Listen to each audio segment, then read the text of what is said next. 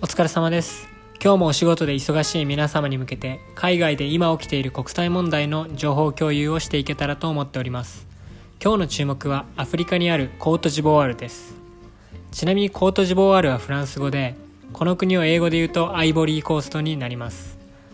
コートジボワールは1960年にフランスの植民地支配から独立した国で政権をめぐった争いが未だに続いているんです。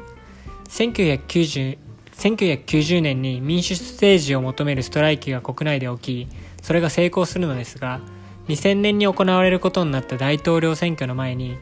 コートジボワール生まれの人のみが大統領候補になれるという法律が作られたんですね。これにより大統領の有力候補であった人が立候補できなくなったんです。その2000年の選挙で新たな大統領が生まれたわけですが公正な選挙が行われなかったという不信感が募り国民による暴動が起きます。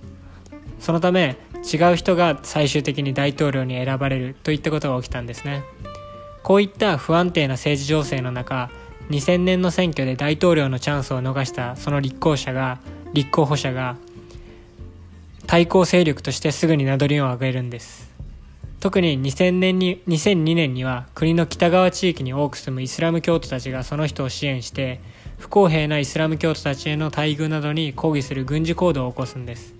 こうして主に国の南側に住むキリスト教徒が当時の大統領をサポートし国の北側地域に多く住むイスラム教徒たちが反政府の大統領候補者をサポートするといった対立構造ができます。こういった状況の中で2010年にその反政府の大統領候補者が大統領を勝ち取るのですが2021年の現在まで政権を握っていてこの長い間に及ぶ政権維持が今問題になっているんですね。現大統領は2020年に大統領3期目に再当選したのですが国内で憲法上大統領を務めることができるのは2期までだと主張して選挙結果に反発する動きがあったんです。これに対しその大統領は2016年に憲法は改正されたと主張していてこの争いによる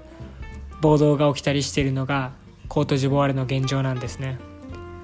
ブログの方には英語版も載せているので英語に触れる機会にでもお使いください。それではまた。